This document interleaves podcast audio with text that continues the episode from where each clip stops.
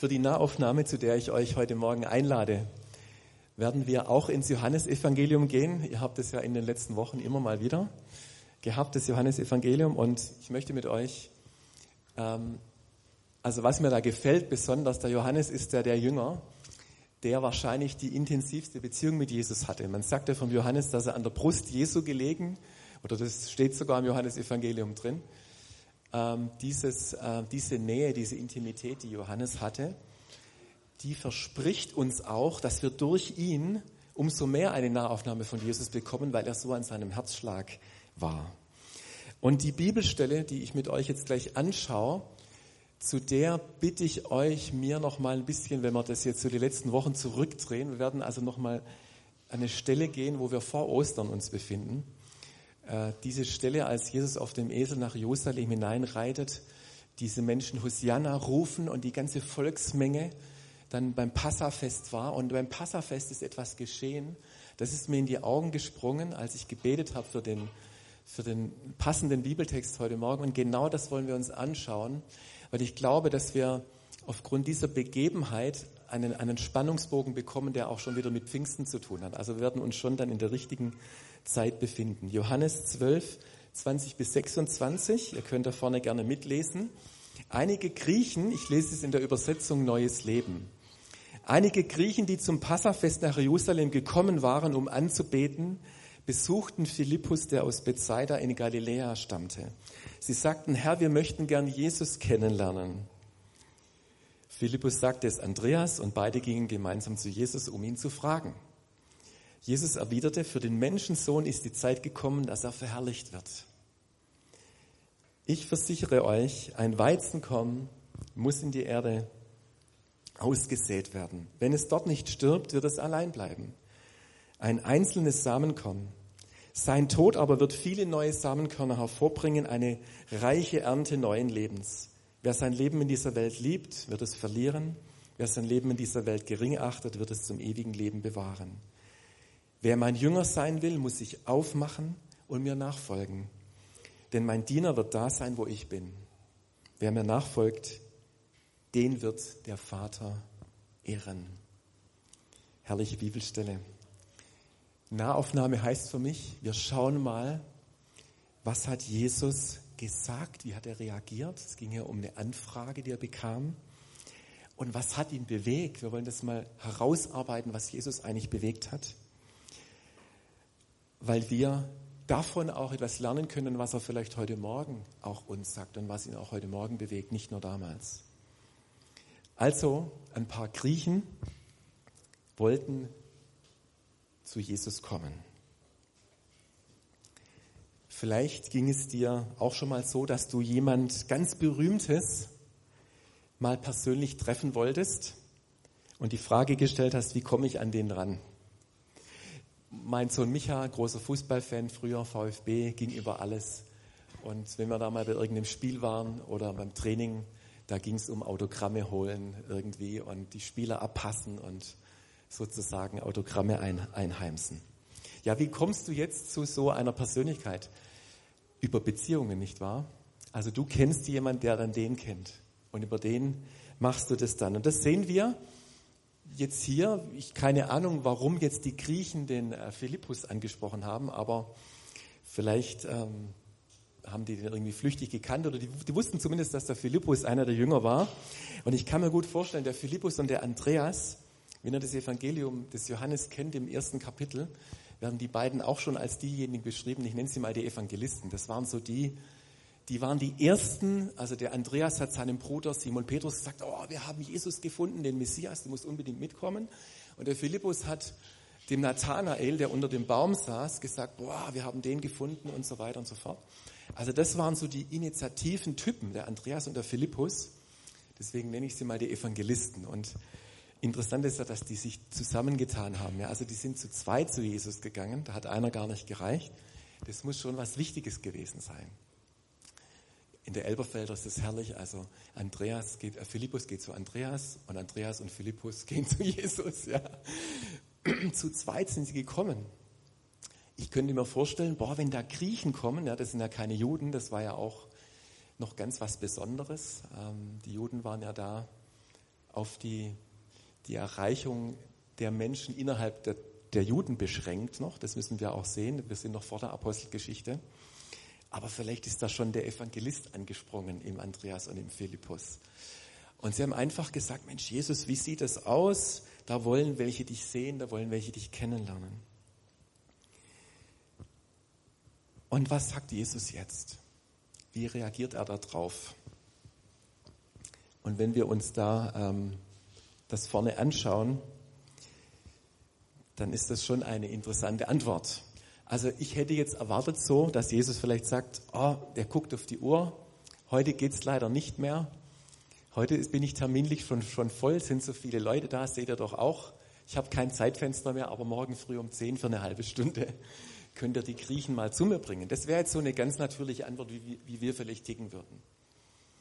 Und es wäre ja schon super, wenn dann so eine berühmte Persönlichkeit wie Jesus überhaupt Zeit hat. Aber was sagt Jesus? Er sagt, für den Menschensohn ist die Zeit gekommen, dass er verherrlicht wird.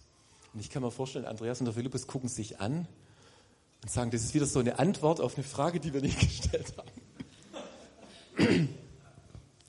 Das hat ja mit, mit unserer Frage überhaupt nichts zu tun. Wir wollten dir eigentlich ein Date mit den Griechen irgendwie ausmachen. Und Jesus sagt was ganz anderes.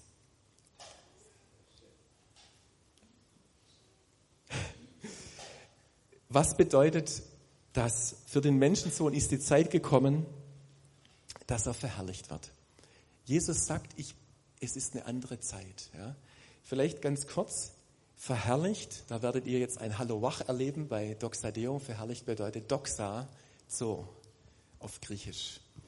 Jesus wird verherrlicht. Das heißt, wenn er sagt, der, der für den Menschen ist die Zeit gekommen, dass er verherrlicht wird, ich werde jetzt nicht mehr länger bei euch sein, sondern ich werde zurück zum Vater gehen und in die ursprüngliche Herrlichkeit zurückgehen, die ich hatte, bevor ich zu euch kam. Das bedeutet diese Bibelstelle. Das heißt, Jesus sagt, ich bin schon dabei, in eine neue Zeit zu gehen. Das heißt, die Zeit, dass ich Menschen das Evangelium, die gute Nachricht weitergebe, dass ich sie rette, dass ich sie heile, dass ich sie befreie, dass die Griechen zu mir kommen, die ist schon vorbei. Das finde ich richtig spannend. Jesus sagt eigentlich, eine andere Zeit ist angebrochen. Keine Ahnung, ob das Andreas und Philippus irgendwie verstanden haben, ob sie mit dieser Antwort was anfangen konnten. Die mussten ja den Griechen irgendwas sagen. Und vielleicht haben sie denen gesagt, also ich glaube, das wird nichts oder so. Ja. Aber die Aussage dieser Griechen hat scheinbar etwas ausgelöst in Jesus, denn es geht jetzt weiter. Und wir schauen, jetzt kommt nämlich dieses Beispiel oder dieses Gleichnis mit dem Weizenkorn, das in der Erde ausgesät wird. Wenn es dort nicht stirbt, wird es allein bleiben, ein einzelnes Samenkorn. Sein Tod aber wird viele neue Samenkörner hervorbringen, eine reiche Ernte neuen Lebens. Ich habe mich vor in den letzten Wochen um den Rasen um unserem Haus gekümmert. Wir haben eine relativ große, also Rasen stimmt nicht, das ist eigentlich eine Wiese, eine relativ große Wiese und ich habe gesehen, dass da ganz viel Moos wächst. Wer hat schon mal vertikutiert von euch? Vertikutieren mit einem benzinbetriebenen Vertikutierer. Hey, ich habe zehn Schubkarren Moos daraus gefahren, zehn volle Schubkarren Moos. Und mein Nachbar, also ich bin eigentlich nicht rasenverrückt, mein Nachbar ist eigentlich rasenverrückt weil der wirklich seinen Rasen pflegt und da mäht und tut und macht. Und der hat dann schon frotzeln gesagt, du, beim Golfclub da im Nachbarort ist eine Stelle als Greenkeeper ausgeschrieben. Das wäre doch für dich, wäre doch für dich was. Und er hat es richtig bewundert, wie ich mich jetzt so meinem Rasen annehme. Der vielleicht hat er gedacht, es wird auch mal höchste Zeit. Und dann hat er, also der ist der Rasenverrückte, ja, und der hat wirklich jetzt, oh, Fehlstellen gehabt. Ja, ganz furchtbar, wenn man Fehlstellen hat in seinem Rasen. Und was macht man da? Da sät man dann Rasensamen nach. Und gestern Abend hat er sich aufgeregt drüber. Also jetzt nicht so, also schon ein bisschen humorvoll, dass es ja so trocken gerade ist. Und jetzt schmeißt er den Rasensamen da auf die Fehlstellen. Jetzt wächst der gar nicht an, wenn es da kein, kein Regen gibt. Da picken dann die Vögel den, den Rasensamen weg oder du stellst dir vor, du mähst jetzt und dann zieht den Rasensamen praktisch irgendwie wieder raus. Und das, was eigentlich passieren soll, dass der Rasensamen in den Boden, dass der keimt und ein neues äh, Gras da wächst, das kommt eben nicht zustande. Und das Beispiel war mir jetzt näher als, als das Weizenkorn, aber Jesus meint es eigentlich. Ein Same hat eine Bestimmung, nämlich die Bestimmung, Frucht zu bringen, zu keimen und neuen Rasen, neue Frucht, neue, neuen Weizen hervorzubringen. Die Bestimmung ist Vermehrung, Vervielfältigung. Das ist die Bestimmung.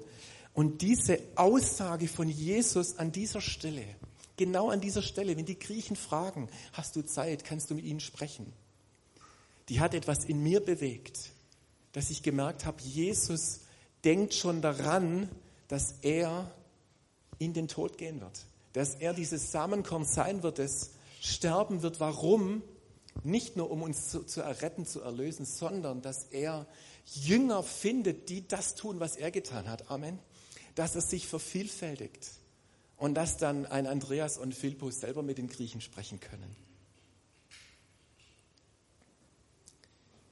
Und das ist auf den Punkt gebracht, das, was ich heute Morgen auch in dein Leben hineinsprechen möchte. Jesus ist für dich gestorben am Kreuz um dich zu retten, um dich zu heilen, zu befreien, aber nicht nur deswegen, sondern er ist gestorben, dass du die Dinge tust, die er getan hat, dass er sich in, durch dich und dein Leben, durch das, dass du ihm nachfolgst, dass er sich vervielfältigen kann. Und das war von vornherein die Strategie von Jesus, die sich auch wie ein roter Faden durch das Johannesevangelium zieht. Und ich glaube, dass Jesus sich die ganze Zeit in dieser Spannung befand.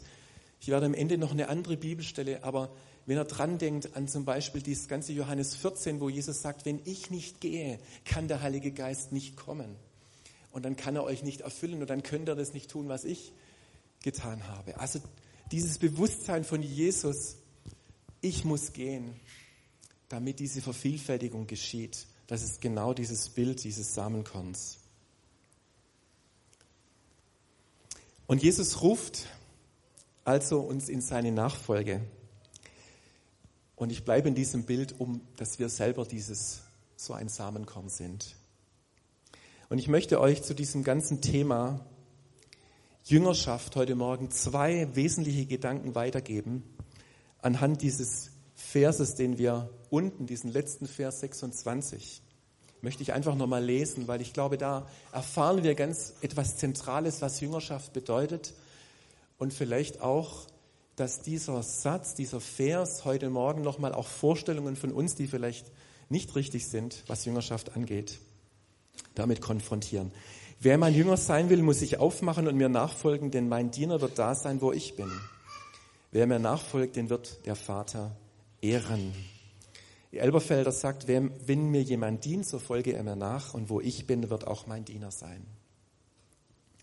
Ich habe euch ja vorher schon gesagt, dass ich euch zeitlich ein bisschen jetzt zurücknehme in eine Zeit vor Ostern und jetzt wird es noch mal ein bisschen weiter zurückgehen. Heute kriegen wir ja 27, 28 Grad mit ein bisschen Wind. Und ich werde jetzt gleich ein, euch ein Bild zeigen, bei dem ihr euch abkühlen könnt. Keine Ahnung, ob ihr da ein Bedürfnis habt, aber das ist ein Bild, das ich im äh, Februar geschossen habe. Mein Schwager hat mich, also ich bin als kleiner Junge mit drei Jahren von meinen Eltern auf Ski gesetzt, also auf Ski gestellt worden und fahre seit dem dritten Lebensjahr Ski. Und Langlauf, das kam dann dazu durch Beas Bruder, durch meinen Schwager, der hat mir das dann schmackhaft gemacht und dann habe ich mir zum 40. Langlaufski gekauft und jetzt treffe ich mich mit meinem Schwager immer mal wieder zum Langlaufen. Und dann haben wir das war ein Tag äh, in den Faschingsferien. Da rechts seht ihr die, die Hornisgrinde im Nordschwarzwald, wunderschönes Langlaufgebiet. Und da ist mir beim Langlaufen mit meinem Schwager was bewusst geworden. Mein Schwager ist ein sehr guter Trainer, der hat mir dann die Langlauftechnik beigebracht über die Jahre. Und ich habe festgestellt, wenn ihr jetzt mal auf das linke Bild hier, hier schaut, so sieht es eigentlich normalerweise auf einer Loipe aus, dass du zwei Spuren hast normalerweise, wenn du viel Betrieb hast, musst du natürlich schauen, dass da dann kommt Gegenverkehr. Du läufst auf der rechten Spur, der Gegenverkehr kommt auf der linken Spur. Aber so arg viel Gegenverkehr kommt im Wald eigentlich dir nicht entgegen. Und so kann ich mit meinem Schwager immer auf Augenhöhe nebeneinander laufen. Mein Schwager bringt mir dann Dinge bei. Zum Beispiel, er sagt, steck doch deinen Stock noch ein bisschen weiter nach vorne ein. Ähm, und er, er fällt ein bisschen in meiner Technik. Und mir wurde schlagartig bewusst, dass ich lange eine ganz falsche Vorstellung von Nachfolge hatte. Genauso wenig wie ich meinem Schwager jetzt, wenn ich mit ihm Langlauf mache, 20 oder 30 oder 50 Meter hinterherlaufe, so wenig brauchen wir Jesus hinterherzulaufen.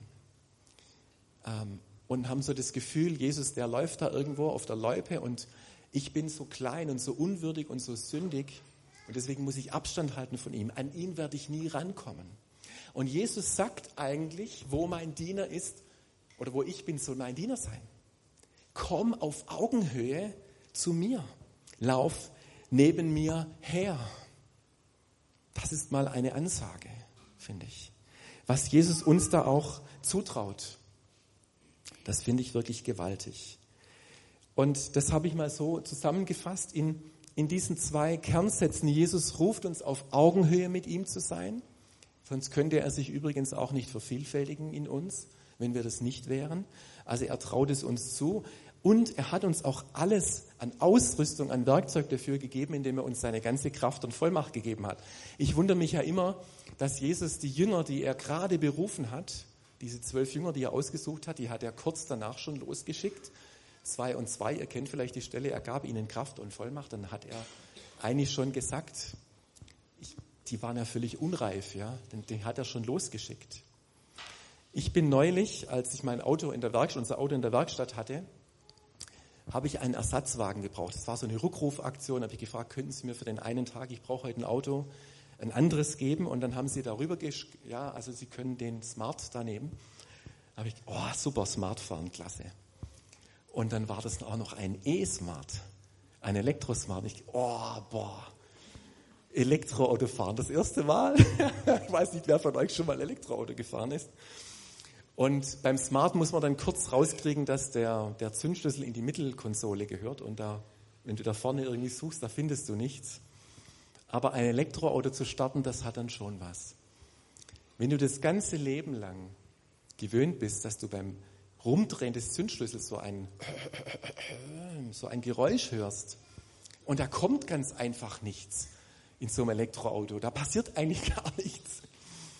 Und du denkst hier, ich habe dann schon gesagt, mit dem Auto stimmt was nicht. und er hat dann so äh, mich dann so ange, und dann, dann war mir klar, Mensch, guck doch mal auf das Display, da steht Ready. Auf dem Display steht Ready. Du, du, du drückst den, den, äh, den Schlüssel, also quasi nach rechts, du startest den, das Auto und dann steht Ready. Und was bedeutet Ready? Fahr los. Bereit. Da dachte ich, okay, wenn da Ready steht, drücke ich halt mal aufs Gaspedal und dann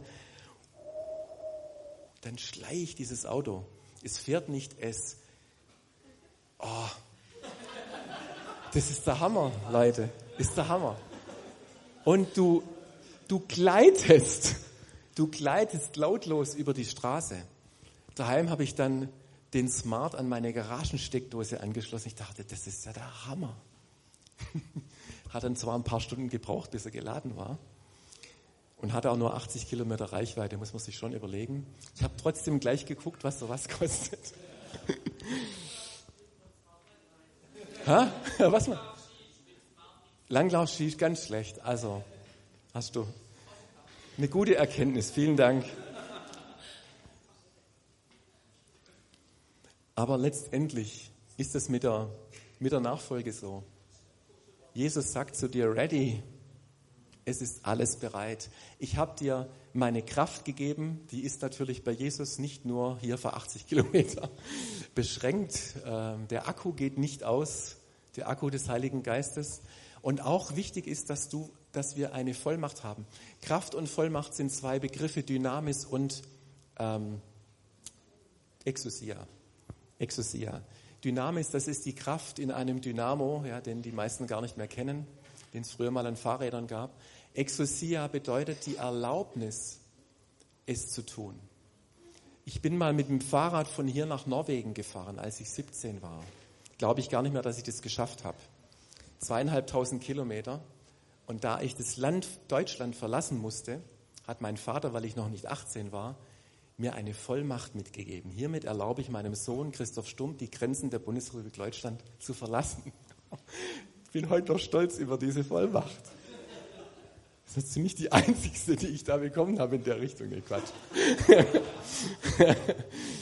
Aber das hat schon was. Ich darf etwas tun. Das drückt eine Vollmacht aus. Du darfst anstelle etwas für jemand anders, wenn du eine Kontovollmacht oder so, du gibst jemand eine Vollmacht, etwas zu tun, was du eigentlich tun kannst. Hey, wir dürfen mit Jesus auf Augenhöhe sein.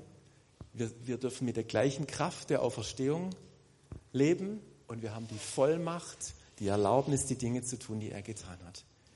Das ist doch der Hammer. Das ist doch der Hammer.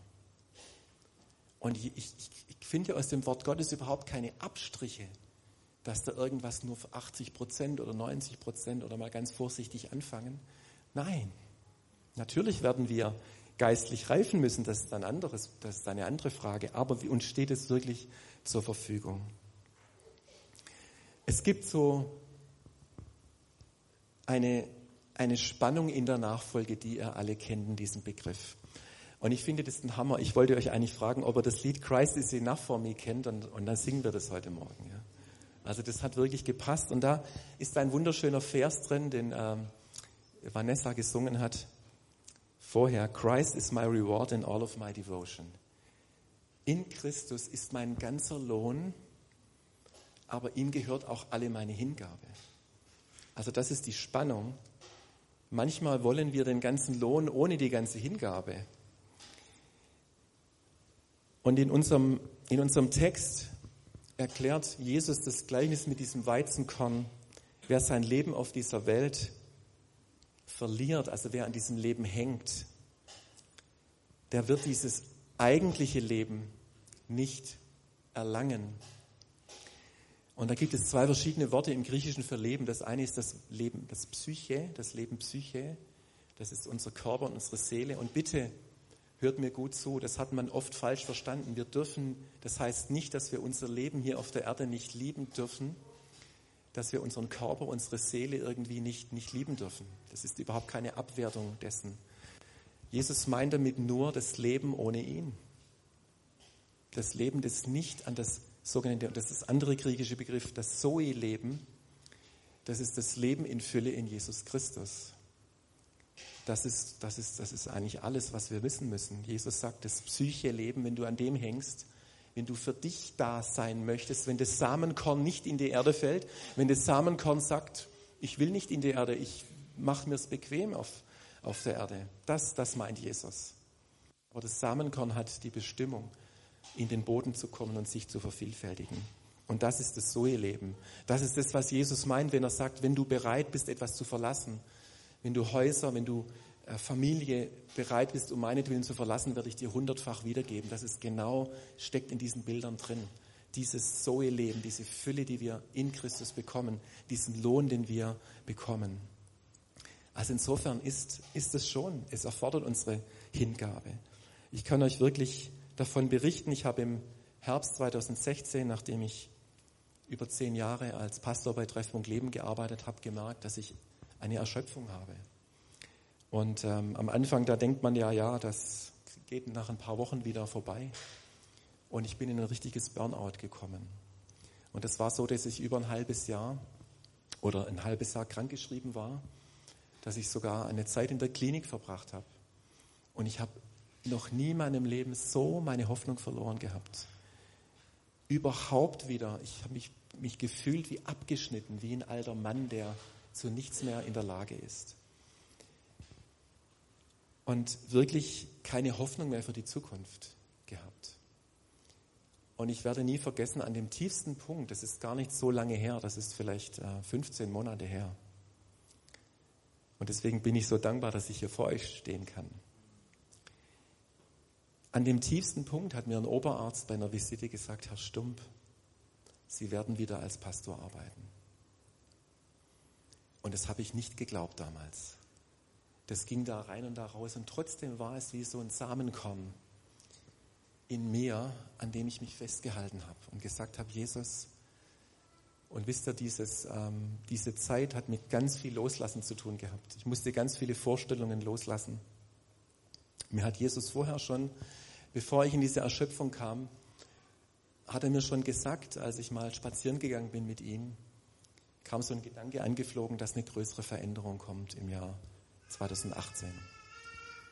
Und das habe ich am Anfang ähm, nicht so richtig wahrhaben wollen und habe gesagt, weil ich war ja Förster, wenn das von dir war, das Wort, dann schick mir ein Reh über den Weg.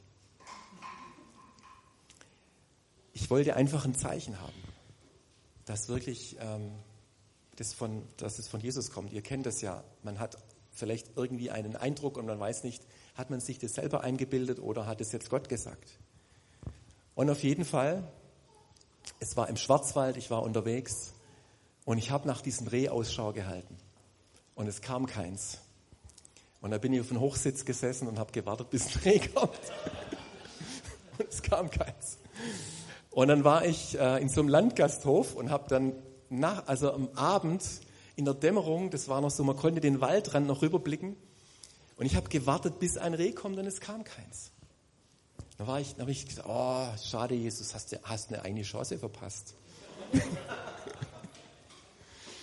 war ich ein bisschen enttäuscht, muss ich schon zugeben. Am nächsten Tag habe ich dann die Bea getroffen. Wir haben noch so drei Tage in so einem kleinen Ferienhäuschen verbracht im Schwarzwald und wir ähm, essen also zu Abend auf einer schönen Terrasse. Und ich erzähle der Bea einfach von dieser Geschichte und von diesen Tagen, die ich hatte. Und während ich der Bea erzähle, sagt sie, du, ja, dreh dich mal rum, was steht denn da hinten auf der Wiese? Und dann steht da ein Reh wo ich nicht weiß, wann da sonst ein Reh stehen soll. Und ich wusste genau.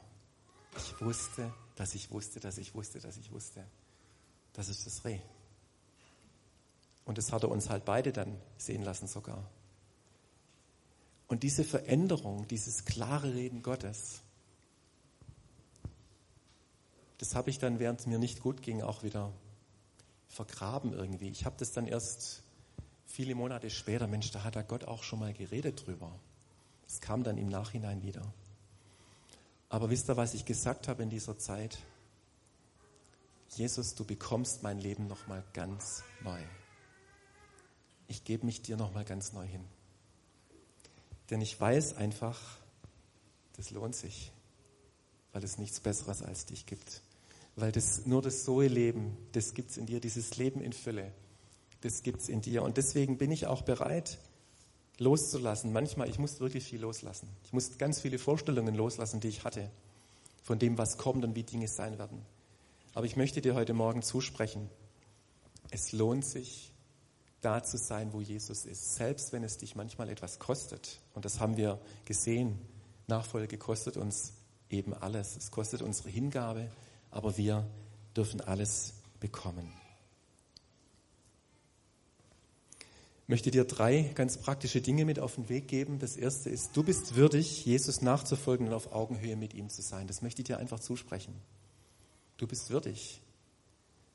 Dieses Bild mit dem gemeinsamen Langlauf so nebeneinander her. Jesus ruft dich heute Morgen, hey, komm auf Augenhöhe.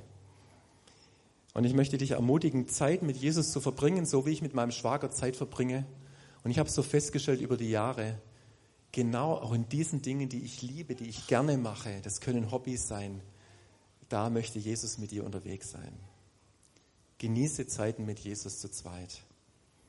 Das zweite ist das Bewusstsein, dass Jesus dich immerzu trainiert, ihm ähnlicher zu werden. Die Jünger wollten mal, als sie abgelehnt worden sind, ja, da sind sie durch Samaria gelaufen und dann waren sie nicht willkommen und haben sie gesagt zu Jesus, Herr Jesus, die waren jetzt, die haben dich nicht empfangen, sollen wir Feuer vom Himmel herabbeten? Sollen wir Feuer vom Himmel schicken? Und Jesus hat sie angeschaut und gesagt, ihr, ihr wisst nicht, was ihr bittet. Ja, wir haben manchmal auch noch so verurteilende Dinge in unserem Herzen drin und wir lernen bei Jesus seine Mission, wozu er gekommen ist, nämlich Menschen zu retten, zu heilen und zu befreien und die Liebe Gottes ihnen, ihnen weiterzugeben. Also es gibt viel zu lernen bei Jesus. Unser Herz verändert sich immerfort. Und das Dritte ist, sei dir bewusst, dass Ströme lebendigen Wassers von dir fließen. Und jetzt kommt noch mal eine Stelle aus dem Johannes 7, die genau diese Spannung ausdrückt. Da hat Jesus, ich habe euch vorher gesagt, das war auf dem Passafest und ein Jahr vorher auf dem Laubhüttenfest hat Jesus schon gesagt, wer an mich glaubt, wie die Schrift sagt, aus seinem Leib werden Ströme lebendigen Wassers fließen. Das sagt er aber von dem Geist, den die empfangen sollten, die an ihn glaubten, denn der Geist war noch nicht da, weil Jesus noch nicht verherrlicht worden war. Das ganze Johannesevangelium empfinde ich, Jesus hat immer in dieser Spannung gelebt. Vater, ich bin da und wenn der Zeitpunkt kommt, wenn der Zeitpunkt gekommen ist, dass ich gehe, dass ich dieses Samenkorn werde, dann, dann kommt die Zeit und da bin ich begeistert. Dann kommt der Heilige Geist, mein Geist, dann werden viele Jünger das tun, was ich getan habe. Die Griechen, die ein Date mit Jesus wollten, die können ein Date mit dir haben. Amen. Mit dir können die ein Date haben. Welche Menschen könnten diese Griechen in deinem Leben sein? Schulkameraden, Nachbarn, Arbeitskollegen, Menschen aus den Nationen, die zu uns gekommen sind und, und, und. Da gibt es viele Griechen, die Jesus sehen wollen. Und jetzt können sie ein Date mit dir haben. Sag mal zu deinem Nachbarn, wenn du willst. Durch mich können Ströme lebendigen Wassers fließen.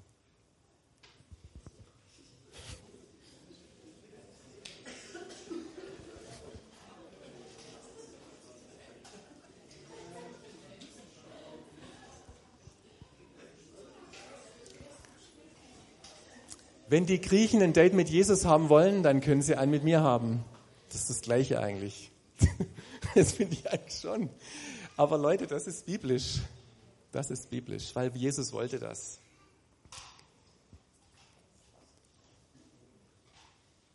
Wäre es nicht wunderbar, wenn wir einen Moment Jesus danken dafür, dass er uns zutraut, dass er uns zutraut, dass er sich in uns, in dir und in mir vervielfältigt. Dieser Gedanke erscheint mir fast manchmal ein bisschen zu groß zu sein. Da geht es mir selber so. Danke, Jesus, dass du mich rufst, auf Augenhöhe mit dir zu sein. Und ich möchte dir eine Frage stellen. Ihr habt ja heute schon durch den Fragebogen einige Frage, Fragen beantwortet. Wo stehst du in deiner Nachfolge heute Morgen? Ich möchte dich herausfordern mit der Frage, vielleicht das auch nochmal einblenden. Vielleicht ist jemand hier, der, der sagt, ich, ich habe diese Entscheidung noch nicht getroffen, Jesus nachzufolgen. Oder wenn Jesus dich ruft heute Morgen, mein Diener, mein Jünger soll da sein, wo ich bin. Du kannst Jesus gerne fragen, wo er ist und was es für dich bedeutet, dich aufzumachen und zu ihm zu kommen. Und ich empfinde, dass Jesus heute Morgen einige von euch wirklich auf Augenhöhe rufen möchte. Dass du heraustreten darfst, auch aus, aus irgendeinem Gedanken, dass du nicht würdig bist. Und dass Jesus nur den links und rechts, rechts neben dir ruft und dich nicht. Und möchte euch einladen, wie ganz am Anfang, als ihr Jesus eure Bitte gesagt habt, nochmal die Augen zu schließen. Für einen Moment und einfach nur zu fragen, Jesus, wo bist du heute Morgen? Gibt es etwas, was du mir sagen möchtest?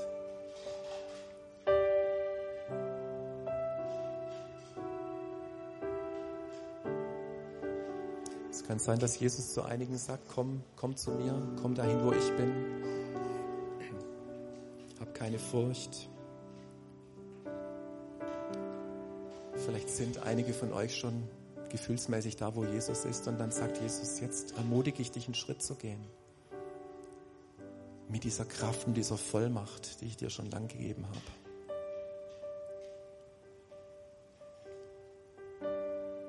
Nachfolge sieht so unterschiedlich aus. Für jeden sieht es anders aus heute Morgen.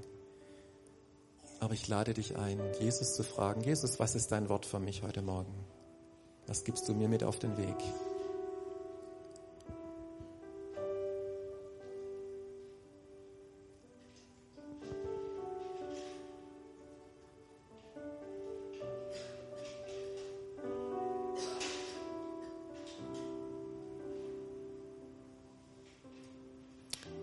Danke dir für dein Reden, Herr, das jetzt begonnen hat, es auch weitergeht über den Tag. Selbst wenn wir jetzt noch nicht die Ruhe finden, dich, dich zu hören, danke ich dir für dein Reden, dass es fortlaufend weitergeht in diesem Tag, dass wir da, wo wir vielleicht orientierungslos sind, wirklich diesen Next Step von dir empfangen.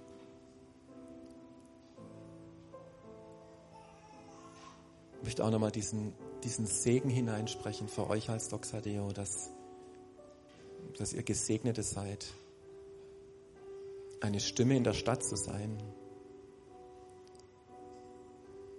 aber aus dem heraus, was Jesus sagt und was er euch mitgibt. Halleluja. Denn das bringt Frucht, die bleibt. Und das bringt Vervielfältigung. Und danke, Herr, für Vervielfältigung in großem Maße. Dass du Segen gibst für Vervielfältigung durch diese Personen hier in diesem Raum. Weil das dein Herz ist für Vielfältigung. Dass das Samenkorn nicht für sich selber lebt, sondern dass es bereit ist, gesät zu werden. Das ist die Bestimmung eines Samenkorns. Und das gebe ich dir mit heute auf deinem Weg. Halleluja. Amen.